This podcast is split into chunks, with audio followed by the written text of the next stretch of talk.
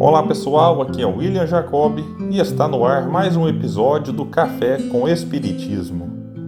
No livro Intervalos, psicografia de Chico Xavier pelo Espírito Emmanuel, capítulo 10, intitulado Mortos Vivos, encontraremos a seguinte mensagem: Assim como o princípio germinativo da semente é colocado na cova de barro para desenvolver-se entre as vidas microscópicas que constituem a terra, o espírito humano é situado no vaso da carne, entre as forças celulares que lhe tecem o corpo, a fim de criar qualidades sublimes que o ergam, em definitivo, à gloriosa imortalidade. Contudo, muitas almas fazem do veículo físico simplesmente um sepulcro a que se agregam, enfermiças e indolentes, coladas à morte moral que trazem consigo a maneira da tartaruga que se algema à carapaça. E a existência no mundo lhes corre instintiva e obscura no velho roteiro dos animais. Alimentam-se, bebem, dormem, procriam e obedecem automaticamente às ordens da natureza é por isso que observamos por toda parte homens e mulheres copiando a imobilidade das múmias preciosas e casas solarengas, enobrecidas e bem postas, semelhantes a mausoléus, em cujo recinto dominam a inércia renitente e a espiritual. E logo em seguida, o benfeitor Emmanuel começa a dar exemplos de situações em que Vivendo para a matéria, nos fechamos para a nossa verdadeira essência, a espiritual. Continua o benfeitor.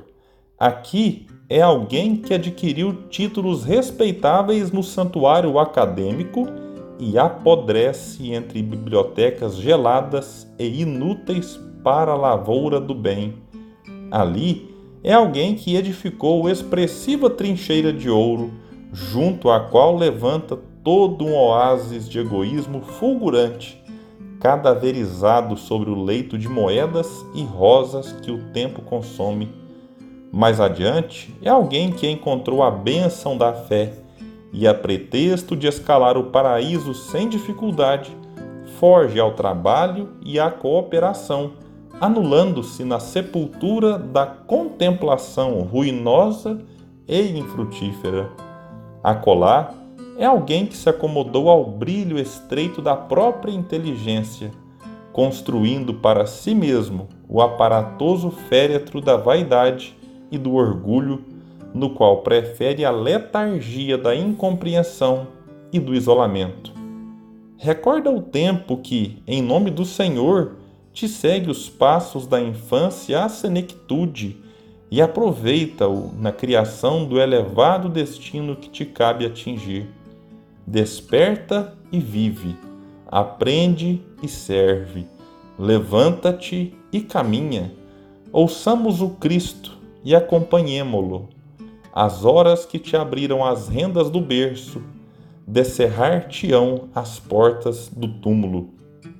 E além da sombra terrestre, para que estejas vivo entre os mortos, é preciso tenha sido entre os mortos do mundo um coração vivo e atuante na obra de Deus.